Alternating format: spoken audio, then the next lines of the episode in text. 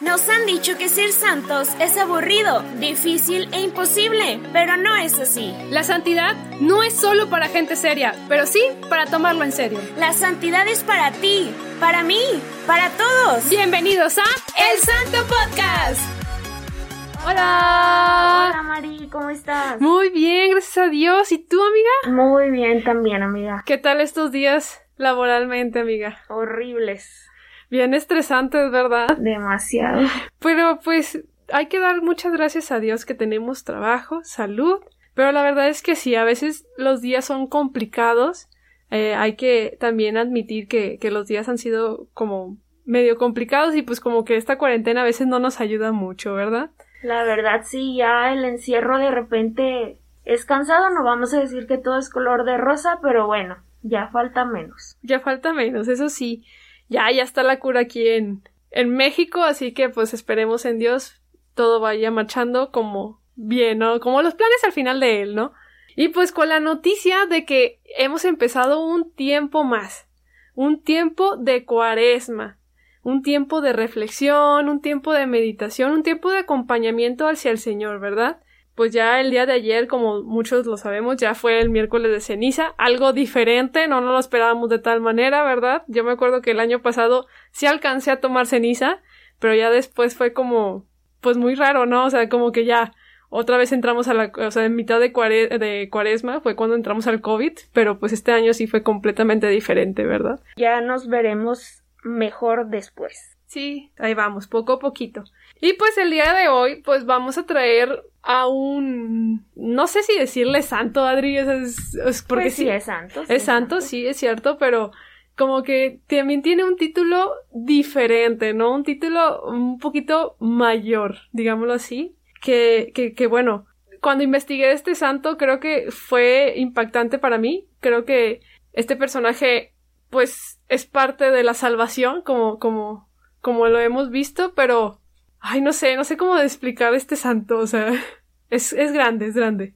Claro, es, es uno de los precursores eh, de Jesús, entonces, pues claro que es muy, muy importante en pues toda la historia bíblica, la historia de la vida de Jesús y sobre todo de la vida de los santos. Exacto. Y pues el día de hoy traemos a tambores, por favor. a San Juan Bautista. Uh, oye, fíjate que cuando yo pensaba en San Juan Bautista, pocas veces pensaba en el personaje de la Biblia. Siempre me imaginaba que era como un santo igual a los demás, ¿sabes? Pero no, es un santo diferente, un poquito más antiguo y que viene a a enseñarnos lo que es verdaderamente importante, que es atraer a las multitudes, pero hacia Jesús. Oye, no, déjame te confieso, Adri, que, que cuando platicaba con mi hermana y mi cuñado y le decía, oye, es que el día de hoy, ah, pues primero que nada les compartimos que este tema de San Juan Bautista lo dimos el año pasado a un grupo parroquial y la verdad fue muy increíble investigar de este santo. ¿Por qué lo traemos ahorita? Porque es el inicio de la cuaresma y creo que es el inicio de la vida pública de Jesús. Él da como que el, la pauta del inicio, ¿no? Digámoslo así, por el suceso que dio. Este, entonces por eso lo quisimos traer en este día. Pero, cuando estaba investigando, déjame te comparto, Adri, sí. que, que le preguntaba, pues a mi, a mi familia, y le decía de que, oigan, el día de hoy tengo que investigar de San Juan Bautista. ¿Qué citas bíblicas puedo buscar, no?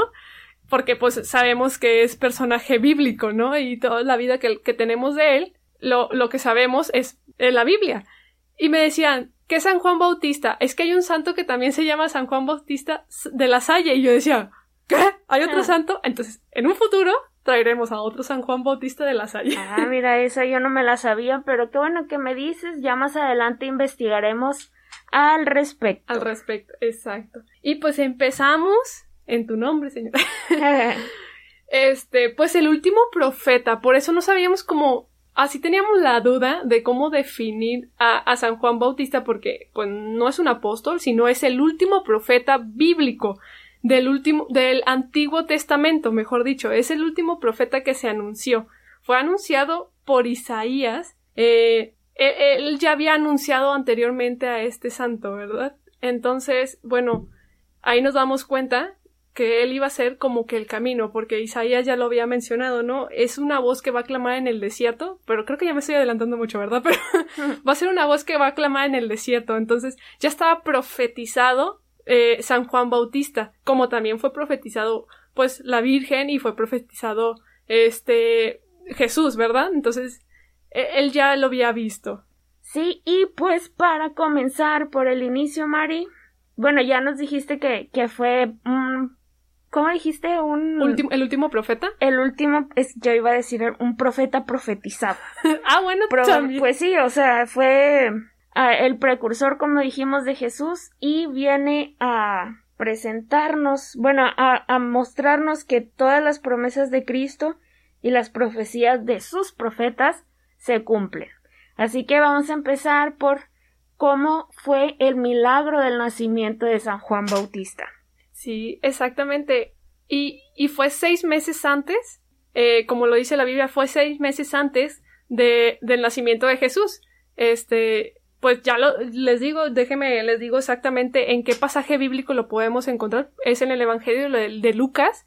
Eh, es capítulo 1 del versículo 5 al 25. Es lo que ahorita vamos a nosotros ir platicando un poquito, no se los vamos a leer tan textual, pero se los vamos a ir platicando un poquito de cómo fue, como dice Adri, la venida de San Juan Bautista a el mundo, ¿verdad? Incluso me parece que también en el libro de Mateo lo podemos encontrar, no estoy segura si en los otros dos profetas también, pero eh, ya sabemos que más o menos los cuatro perdón, evangelistas, evangelistas sí. Ya sabemos que los cuatro evangelistas más o menos cuentan las historias similares, nada más que como de un diferente punto de vista. Entonces, pudieran encontrarse otras citas de la vida de San Juan Bautista, pero lo más común es que lo encontremos en la vida de Lucas, en la, el relato de Lucas. En el relato de Lucas, sí, exacto. ¿Y cómo, cómo llega este San Juan Bautista al mundo? Primeramente fue anunciado por el ángel Gabriel.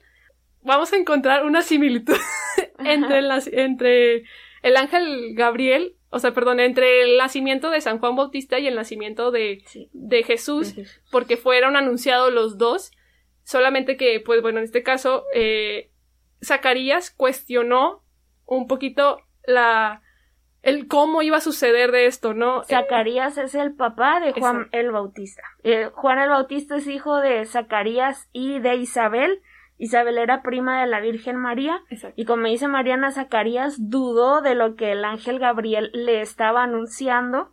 Así que, ¿qué le pasó, María? Le pasó, es más, quiero, quiero una tragedia. Una tragedia, sí. De hecho, quería, este, le, bueno, a lo mejor platicar un poquito de, de esa pregunta que le hizo cuando fue el anuncio del ángel Gabriel y Zacarías le pregunta al ángel de que es que es cómo va a ser posible eso, ¿no? este, el ángel lo manda a, muda, mudecer, ¿no? Enmudecer. Enmudecer, gracias, Adri. Y, y hasta el día que pusiera el nombre de su hijo, iba a regresar el habla. Entonces fue mucho tiempo donde quedó mudo y de hecho dice en la cita bíblica aquí, donde sale y todo el mundo sí sorprendido de que por qué no podía hablar, porque estaba a punto de ser, eh, de, de, dar la palabra en, ah, en la Déjame les cuento e-, ese pedacito, ese pedacito porque me gustó, o sea, me pareció bastante interesante cómo sucede lo que ahorita, o sea, ahorita nos dices tú la pregunta, pero déjame, vamos a, movernos a esa época. ¿Esa época? Zacarías tenía como un, podríamos decir como un puestillo medio interesante en su parroquia, vamos a llamarle así. Entonces a él le tocó incensar. Incensar es cuando echan el incienso, ¿verdad? Cuando nosotros de repente vamos a una misa toca que sea una misa solemne, comienzan a incensar el altar, a veces entran con el incensario, entonces a Zacarías le tocó incensar el templo y todos los que estaban ahí salieron, por lo que él se quedó solillo, ¿verdad? Entonces, déjenme me acomodo en la silla porque esto está interesante. Entonces, eh, de repente se le apareció el ángel y el ángel le dijo No temas, Zacarías, tus súplicas han sido escuchadas. Isabel, tu esposa, te dará un hijo al que llamarás Juan. Él será para ti un motivo de gozo y alegría, y muchos se alegrarán de su nacimiento, porque será grande a los ojos de Dios. No beberá vino ni alcohol. estará lleno del Espíritu Santo desde el seno de su madre. Dará a muchos israelitas que vuelvan al Señor y a su Dios. Y aquí es donde viene la pregunta. la pregunta de Zacarías. Zacarías le dijo al ángel, ¿En qué lo conoceré? ¿Cómo lo conoceré? Porque yo soy viejo y mi mujer avanzada en edad. Ese fue su cuestionamiento. Ese fue su cuestionamiento. Y aquí quiero hacer un alto, amiga, porque quiero hacer a lo mejor un, una comparativa de las preguntas. ¿Se acuerdan? Más adelante vamos a ver el relato, o sea, seis meses después va a aparecer el mismo ángel hacia María y le va a decir el mismo anuncio y María también le va a decir cómo puede ser posible. Entonces, es aquí donde dices, ¿por qué a Zacarías lo mudece y por qué a la Virgen no? Porque en realidad la Virgen quería saber el cómo iba a suceder, o sea, cómo iba a pasar esto si no, no, no tenía un hombre alguno, ¿no? Y en, en el caso de Zacarías fue un, claro que no, o sea, fue, incredulidad al decirle como, o sea, no se puede, yo soy, eh, ya soy viejo, mi mujer es estéril, aparte Isabel, aparte de ser avanzada en edad, era estéril, y como dices, Zacarías fue más un cuestionamiento, y de parte de la Virgen María vemos una voluntad que se preguntaba cómo eso iba a suceder. no le estaba diciendo, ah, eso no va a suceder porque yo no tengo esposo, sino, ok, está bien, pero ¿cómo va a proceder? ¿Verdad? Exacto. Y pues a lo mejor ya dejando a un lado la vida de la, o sea, la anunciación de, de, de, Juan, pues que Zacarías queda mudo, ya, ya lo dijimos. Porque el ángel le dice que por haber dudado, eh, iba a perder el habla hasta, hasta el día que decidan el nombre, que, que anuncien el nombre, de Juan. De Juan. Y ya, eh, ah, a esto también quería agregarlo a este pequeño relato para ponernos así como en contexto, imaginarnos la época. Sale Zacarías corriendo del templo después de haber visto el ángel y todos estaban como pues esperando, ¿no? Yo creo el momento para volver a entrar, para hacer sus oraciones y eh, comprendieron con señas que Zacarías estaba haciendo, comprendieron que él había tenido una revelación y que había perdido el habla por esta, esta visión del ángel que tuvo. Es correcto, Adri. Es, ese fue el momento donde, donde, pues Zacarías, perdón, donde Isabel queda encinta en ese momento cuando el ángel ya le cuenta a Zacarías. Y, y pues bueno, seis meses después ya sabemos lo que viene siendo que aparece el ángel Gabriel a, a María y le anuncia el nacimiento de Jesús. Y ahí mismo le anuncia que Isabel está embarazada. En la anunciación de María fue es cuando el ángel le dice para Dios nada es imposible porque hasta tu prima Isabel está encinta, ¿no? Y es ahí donde María pues agarra así como que sus chivas, quería decirlo así, ¿verdad? Pero agarra sus chivas y camina, o sea, se agarra a caminar días ya estando encinta eh, en una región montañosa porque recordemos que, que Zacarías e, e, Isabel vivían en una ciudad montañosa en Judea. Aquí en la Biblia lo dice, o sea, no, no lo estoy inventando, no lo estoy sacando de la manga, o sea, la Biblia lo dice.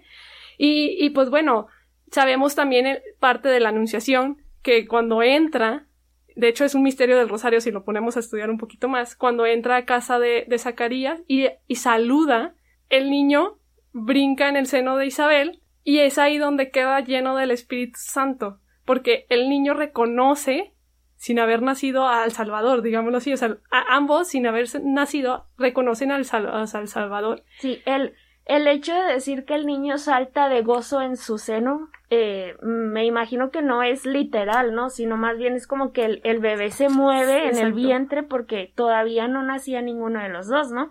Exacto. Si hay algún especialista en esto, por favor, aclárenme esta duda. Toñito, por favor. Toño, por favor. Pero estoy 90% segura que es este.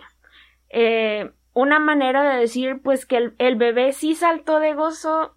Se dice en el seno porque está en su regazo, pero no porque ya estuviera nacido. Eh, incluso hemos visto luego algunos mensajitos que dicen que la primera persona en reconocer a Jesús fue un niño no nacido que es Juan el Bautista. Exacto. Entonces, pues para que más o menos vayan haciendo la relación, también es, es Santa Isabel quien em, completa, si, si, no me equivoco, el, el Dios te salve María, el Ave María.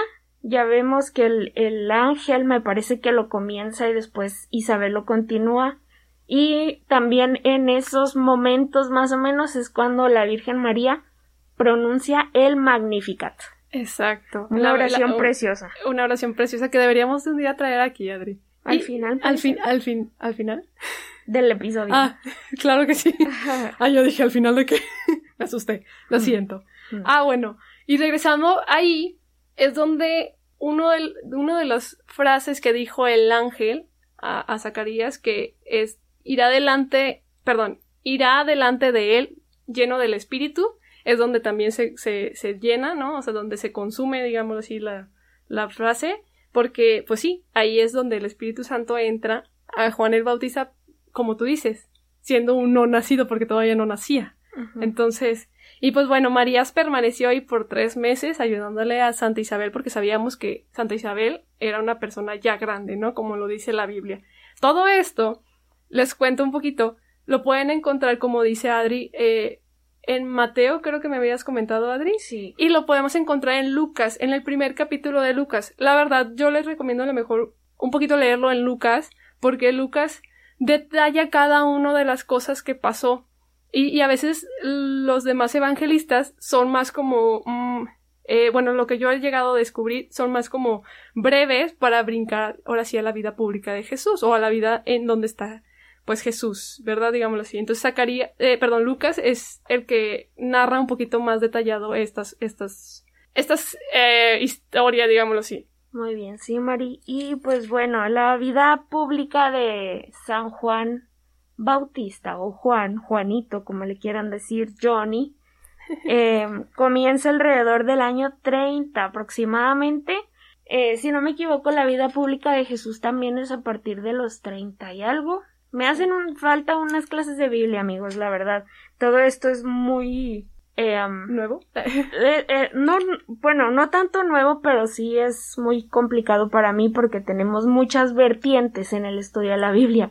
Entonces, bueno, comienza su vida pública ya bastante grande y él hablaba a las, a las personas sobre arrepentimiento. Él siempre pedía que cambiaran su vida, que se prepararan para la llegada del Mesías. Él anunciaba, por eso también se le considera profeta, él anunciaba que había alguien mayor que él que iba a llegar y que él no era digno de desatarle las sandalias. Es decir, yo los bautizo con agua, pero vendrá alguien que los bautizará con fuego. Viene alguien mayor. Conviértanse, arrepiéntanse. Y yo creo que aquí es donde hacemos también la liga con el miércoles de ceniza, ¿no? Arrepiéntanse y crean en el Evangelio. Era lo que anunciaba Juan. Exacto. De hecho, en, este, en estos momentos donde Juan era donde evangelizaba, así como comenta Adri, es em, justamente cuando él decide, mov- movido por el Espíritu Santo, decide irse al desierto eh, y empieza a vivir, como, como dice Adri, a, evangelizar a través del desierto. Y, y pues es ahí donde la profe eh, la eh, ah, perdóneme, la profetización, digámoslo así, de, de ¿La profecía? la profecía, gracias. Sí, yo como que buscando palabras, ¿verdad? Bien rebuscadas y no me salen. La profecía de Is- Isaías, que de hecho viene en Isaías 43, si no me equivoco, más o menos, no, no, no, no me acuerdo muy bien, es donde dice, hay una voz que clama en el desierto, prepara el camino del Señor y allana los, los senderos, ¿no? Es, es esta parte donde viene, ¿no? Y, y justamente eso fue lo que hizo Juan el Bautista, eh, estuvo preparando el camino del Señor y justamente como dice Adri, no, yo no soy capaz, o sea, que decía de que yo no soy capaz de desabrocharle ni siquiera las sandalias, ¿no? Porque es alguien más grande que yo y que viene a- a bautizar, porque Juan el Bautista bautizaba en el río eh, Jordán, si no me equivoco, entonces sí, es, él bautizaba, pero él decía, yo bautizo con agua, pero alguien va a venir a bautizar con, con el Espíritu. Y justamente era, era Jesús, ¿verdad? Él estaba limpiando el camino para, preparando el camino para que llegara Jesús a, hacer su vida ya pública, ¿verdad? Incluso, Mari, pues está este um, encuentro que a mí me llama mucho la atención, este encuentro de, de Jesús con su primo Juan el Bautista, porque eran primos, cuando Jesús se le acerca y le pide que lo bautice. Y dice, déjame te digo las palabras exactas que le dice Juan el Bautista. Dice, soy yo el que tiene necesidad de ser bautizado por ti, y eres tú el que viene a mi encuentro, le dice Juan a Jesús. Juan sabe que es Jesús quien le va a dar el bautismo con el Espíritu Santo, sin embargo Jesús es quien se acerca a él, como si Jesús tuviera necesidad de bautizarse realmente cuando sabemos que él era pues el ungido, ¿no? El que realmente encarnaba a Dios. Entonces, a mí me parece muy interesante esta parte, si la traemos a nuestros días, de la manera en la que Jesús viene a nuestro encuentro. El que somos nosotros los que lo necesitamos, pero muchas veces el primer encuentro es de Él para con nosotros. Es decir, es Él quien nos busca a nosotros, nosotros pocas veces lo buscamos realmente, entonces me parece muy interesante, me parece muy tierno incluso, que sea Jesús quien siempre te busca. Una vez, Mari, escuché en una misa, creo que era una misa, sí, yo me imagino que estábamos eh, meditando sobre estos relatos, y el padre decía que el momento de tu bautismo es en el que Jesús te dice te voy a buscar toda la vida. Entonces, eh, es algo que se me hace muy, muy tierno, como ya lo digo, este, muy, ¿Cómo, ¿Cómo de otra manera puedo explicarlo? O sea, es Jesús quien te busca, ya seas Juan el Bautista, seas San Francisco de Asís, seas Adriana, seas Mariana, Jesús te va a buscar toda la vida. Entonces, eh, tú sigue haciendo lo tuyo y Él va a llegar. Tú sigue buscándolo y Él va a llegar. Oye, ¿y qué cierto es esto, Adri? Porque nos vamos dando cuenta en la historia de la salvación, o sea, vamos caminando en la vida pública del Señor y cómo hace el llamado a cada uno de sus discípulos y luego cómo va haciendo el llamado a cada una de las de las personas que lo va rodeando, ¿no? Y, y es increíble ver todo, toda esta maravilla, ¿no? E, el cómo, cómo, qué tan cierto dices, Adri, porque al final de cuentas, los que tenemos necesidad somos nosotros y cómo Él va a nuestro encuentro, a nuestra búsqueda, ¿no? Él, él nos conoce perfectamente y, y, a pesar de eso nos abraza y, y, va, o sea, y va Él primero a lanzarse para seguir en el camino, ¿no? Así es, amiga. Y a lo mejor para ir concluyendo con la historia de Juan, porque yo creo que es algo compleja y la verdad es que, eh, bueno, a, los estudiados de Biblia, eh, a lo mejor ellos pueden ir con, uh, dando a explicar mejor cada uno de los pasos, ¿verdad? Y nosotros solamente como que abordamos muy encima de la vida de, de, de San Juan Bautista, ¿verdad? Digámoslo así. Pero la verdad es que les quiero decir que, eh, como dice María, ya habíamos dado el tema y la verdad es que yo desde ese día estoy, o sea, con los ojos pelones porque Mari trae su Biblia física, yo la traigo aquí en el celular y eh, no, pues miren, aquí viene esto y lo otro y la verdad es que es en serio, si alguien sabe de unas clases de Biblia que me pueda recomendar, por favor, mándenos un mensaje porque eh, estamos preparando otras sorpresas para ustedes, para compartir aquí con ustedes. Y le digo, Mariana, es que es demasiada información, no puedo. Y luego Mari, no, mira, yo ya me sé estas historias. Y yo dije, no, Mariana, pero yo no me las sé, ayuda. Y la verdad es que adentrarse a temas de Biblia, la verdad es que es todo un reto. Mis respetos para los maestros de Biblia, para, eh, para los, los que tienen podcast sobre los textos de la Biblia, porque la verdad, qué responsabilidad tan grande. Claro, y, y sabes, yo me acuerdo mucho, Adri, de, de un libro que leí hace tiempo, eh, se llama Roma Dulce Hogar, y, y, y, yo creo que ya lo había platicado anteriormente en otro episodio, pero me encanta una frase que dice el autor, justamente son dos autores, es el, el señor y la esposa, ¿no? Y, y uno de, de, de, los autores, como, me encanta como dice que, dice como que los católicos a veces solamente caminan en las periferias, como que en el perímetro del, y no quieren adentrarse porque tienen miedo o, o no sé qué tienen o qué piensan, porque adentrarse es ya no hay, eh, ya no hay vuelta para atrás, ¿no? Y decía eso, ¿no? Y, y, y un buen católico debería estudiar la Biblia. Y eso, y decía, como él tuvo esta conversión, porque era, era otro mm, división del cristianismo. Entonces, eh, cuando él llega al catolicismo, fue es donde dice, creo que al catolicismo lo único que le falta es que todos los fieles quieran conocer de la Biblia y la verdad es que sí, nos falta mucho a veces entrarnos a leer la Biblia o a estudiar, como dice Adri, creo que ahora los invito a todos ustedes, junto con nosotras mismas, a que en esta cuarentena creo que nos está dando mucha oportunidad de estudiar, entonces hay que aventarnos a estudiar, ¿verdad? O sea, a descubrir de la Biblia, del catecismo, del canon de la iglesia y conocer qué estamos profesando, no ser esos católicos tibios que existen, sino ser un católico completo con lo que podamos compartir con otros, con otros hermanos, ¿no? O sea, no tanto, no, no es pelear, al final de cuentas, creo que ya lo habíamos dicho en otro episodio, sino el compartir y no jamás, y no dudar de nuestra fe, ¿no? O sea, no dudar y no quebrantarnos.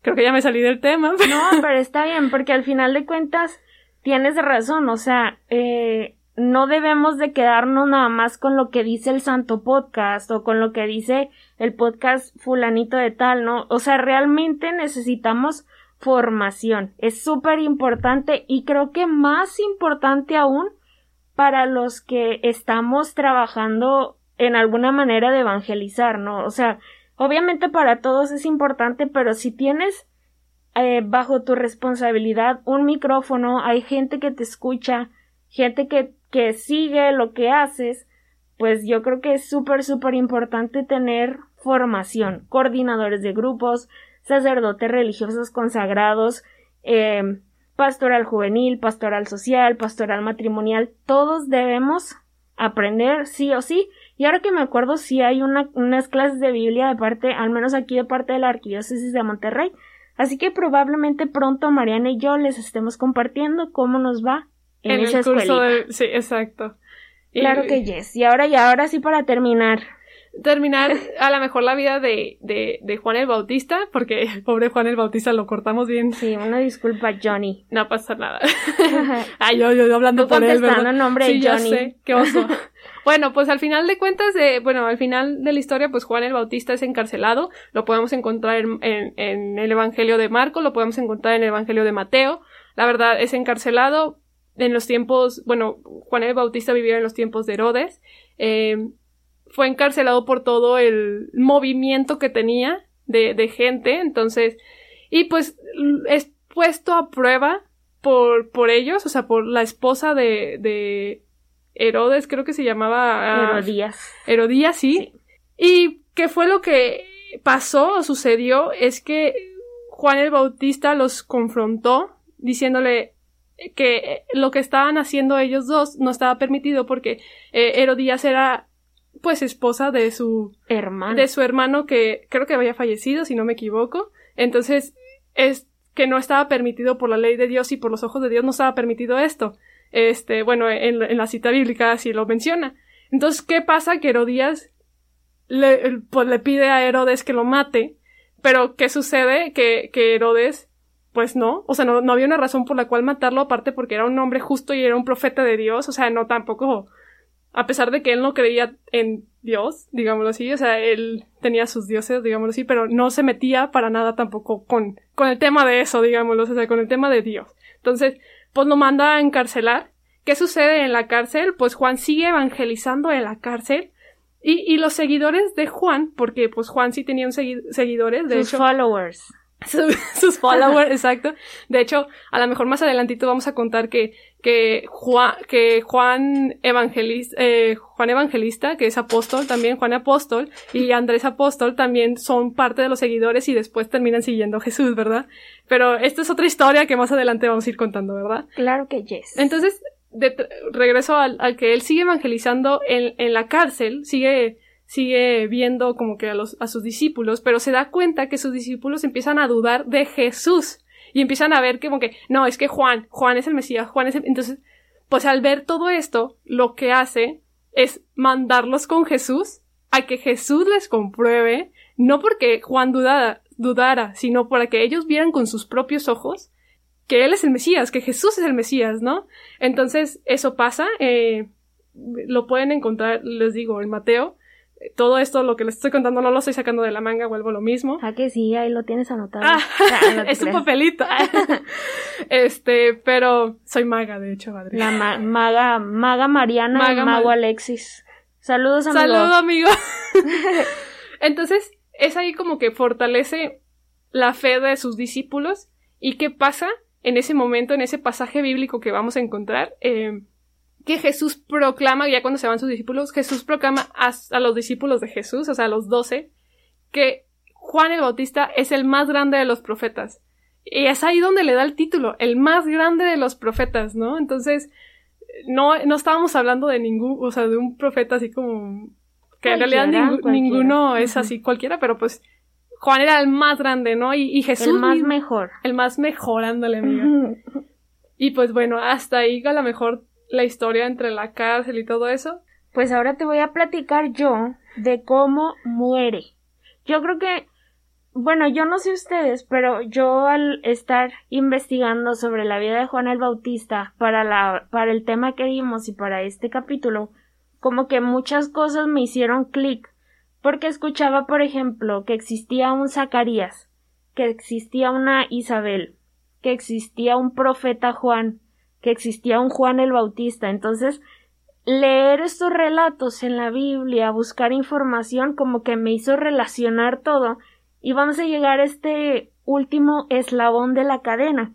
Yo creo que ustedes han visto em, una pintura que es bastante famosa, que es de una mujer que tiene una charola en su mano y tiene una cabeza de un hombre, ¿verdad?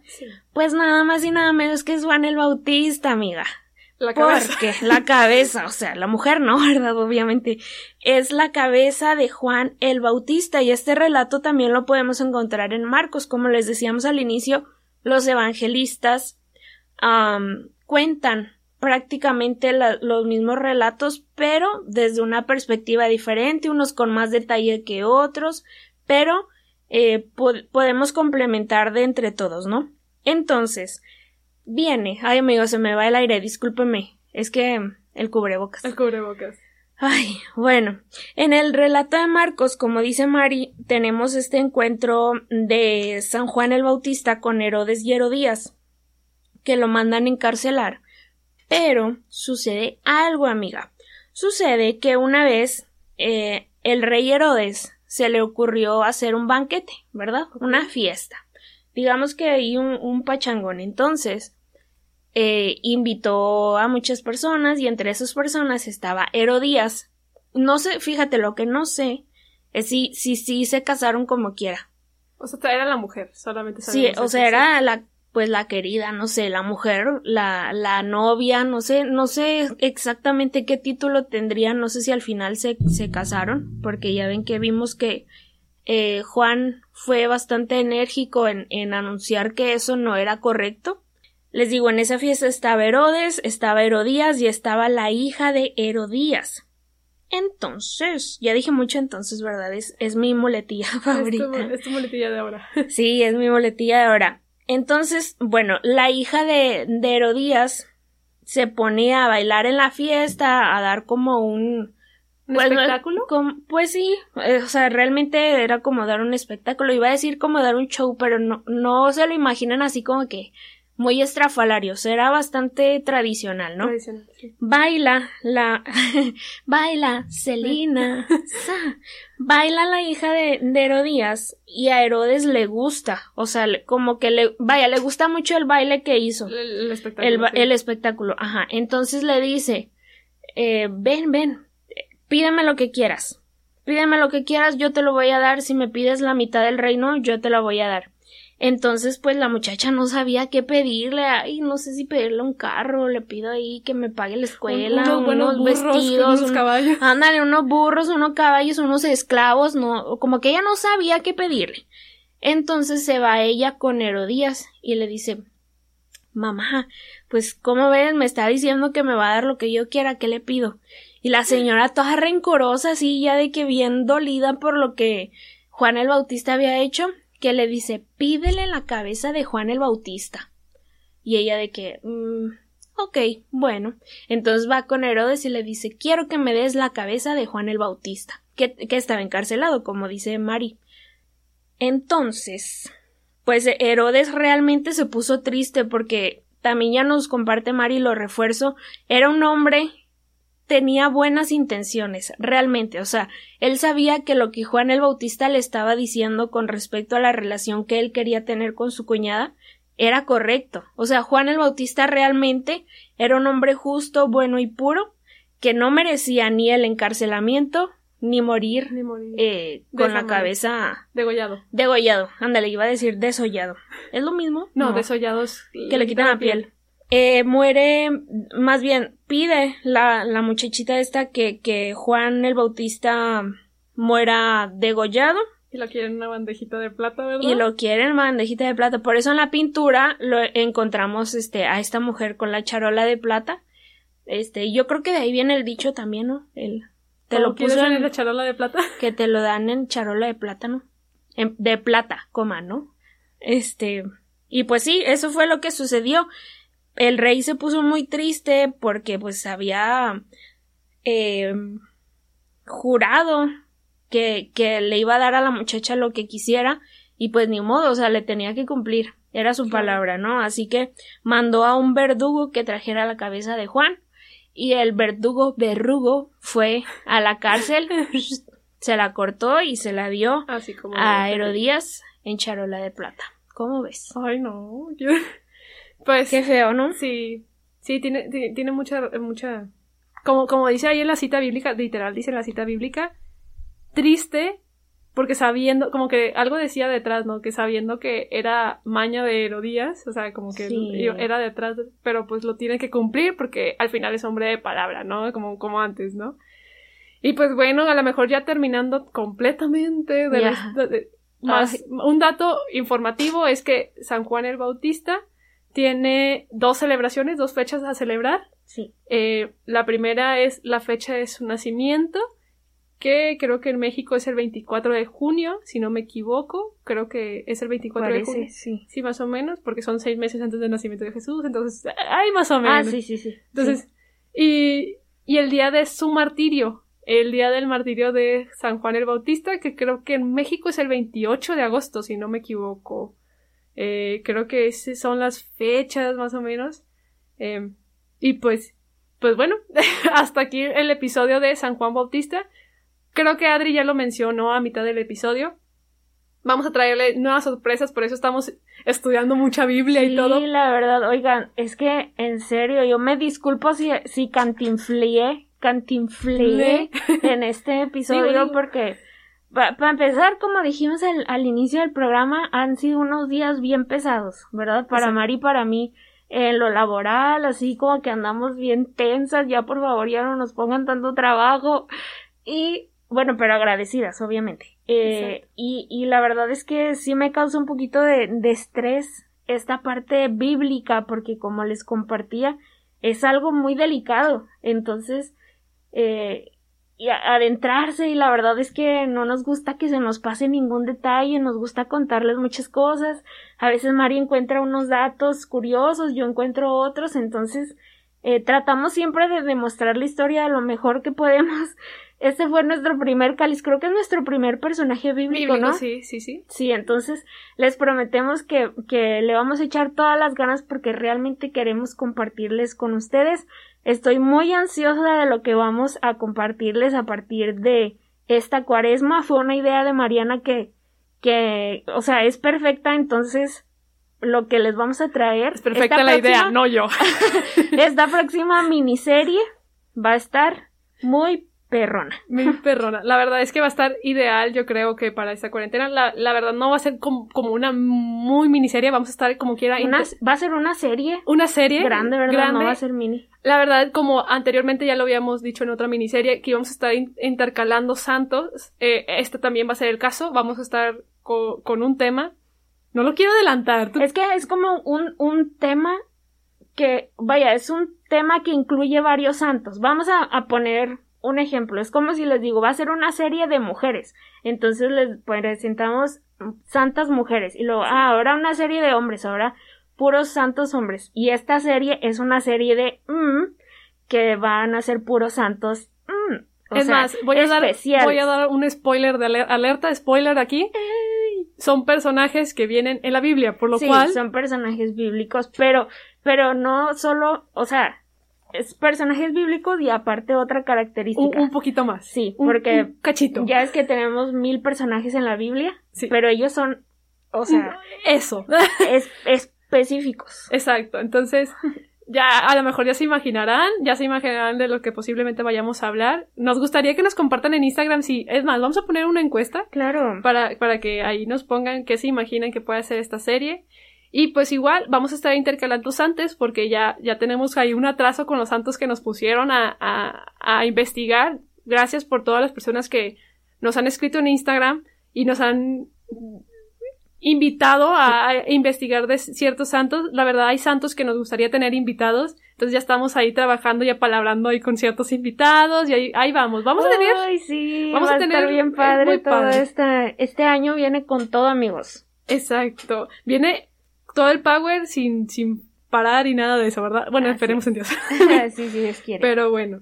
Este, pues así el inicio de la cuaresma, hablando de, vuelvo lo mismo, creo que al principio lo dije, hablando de la, de la personaje donde Jesús empieza su vida pública, ¿no? Entonces. Ah, ah, ah hablando de. Perdón que te interrumpa, Mari, pero antes de que se me pase esto y ahorita que mencionas sobre la vida pública de Jesús, nada más para ubicarnos un poquito en el tiempo, San Juan el Bautista muere antes de la muerte de Jesús. Sí. Es decir, primero muere eh, Juan, y después se cumplen los 33 años de Jesús y es cuando él sufre su martirio.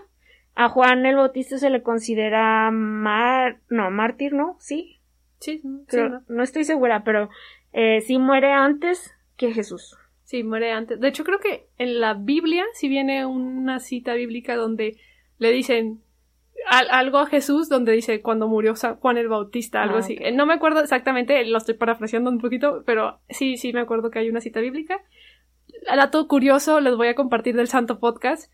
Adri tenía unos evangelistas investigando, yo traía otros evangelistas investigando, por eso ya me doy cuenta que yo mencionaba Lucas y Mateo y Adri mencionaba mucho Marcos, para que vean y descubran, o sea, lo, lo hicimos así para que vean y descubran, que, que pues que está en, en, en, varios evangelistas y lo mencionan, entonces, para que vean que... Para que abran su Biblia y lo busquen. Y lo investiguen, exacto. Sobre todo, como dices, fíjate que Lucas creo que fue el que hemos eh, visto más en este tiempo, en estos últimos tiempos, me parece, en misa. Porque tengo muy presente que Toño compartió a inicios de diciembre eh, Decía, si cada día lees un capítulo del Evangelio de San Juan, el día 24 habrás leído un relato, el relato del nacimiento de Jesús. Entonces yo les invito honestamente a que abramos nuestra Biblia, abramos el libro de Lucas, Mateo, Marcos, Lucas o Juan, el que más les guste, y lo vayamos leyendo, de preferencia complementando con comentarios y con formación de alguien que ya sea experto o que sepa un poquito más que nosotros y que nos adentremos al estudio bíblico. Exacto. Y pues bueno, hasta aquí el episodio de hoy. El episodio de hoy. Y pues, ¿qué opinas si terminamos con una oración? Eh, ¿Quieres que yo la haga, amiga? Claro. Muy bien. La verdad, el día de hoy les quiero compartir una oración que yo hice en mi proceso vocacional. Quiero que a lo mejor lo tomes como tuyo. Eh, eh, puedes empezar a cambiar. Voy a tratar yo hacerlo que sea para todos, pero si en dado caso no lo logro, tómalo como tuyo, como si tú fueras el que le estuviera diciendo a Jesús estas palabras. Justamente yo se lo hice, o sea, yo, yo hice esta oración en un tiempo de cuaresma, justamente en mi proceso vocacional. Te lo, se lo comparto, es oración propia, así que nos ponemos en la presencia del Padre, del Hijo del Espíritu Santo. Amén. Maestro mío, tengo demasiados temores tengo demasiadas dudas. Amado Señor, quisiera solamente voltear a verte a ti, en cada uno de los momentos, en todo lo que yo hago. Pero de lo contrario siento que me alejo más y más de ti. Sé que estás conmigo, sé que estás a mi lado, pero siento que yo cada vez me alejo y estoy más lejos de ti. Señor, te necesito tanto.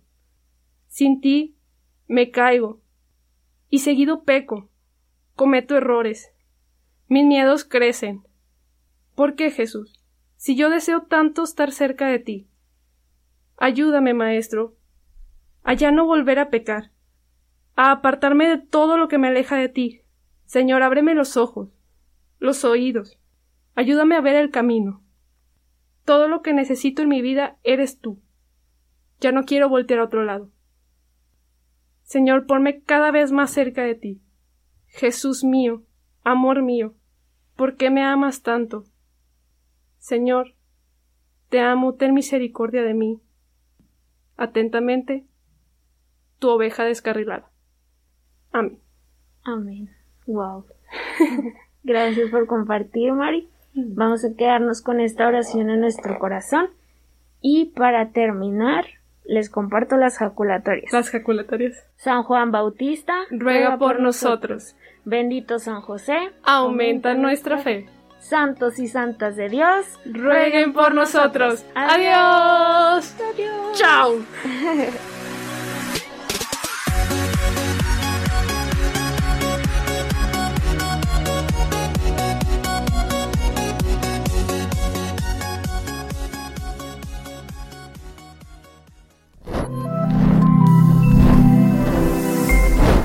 Somos Ilumina Más.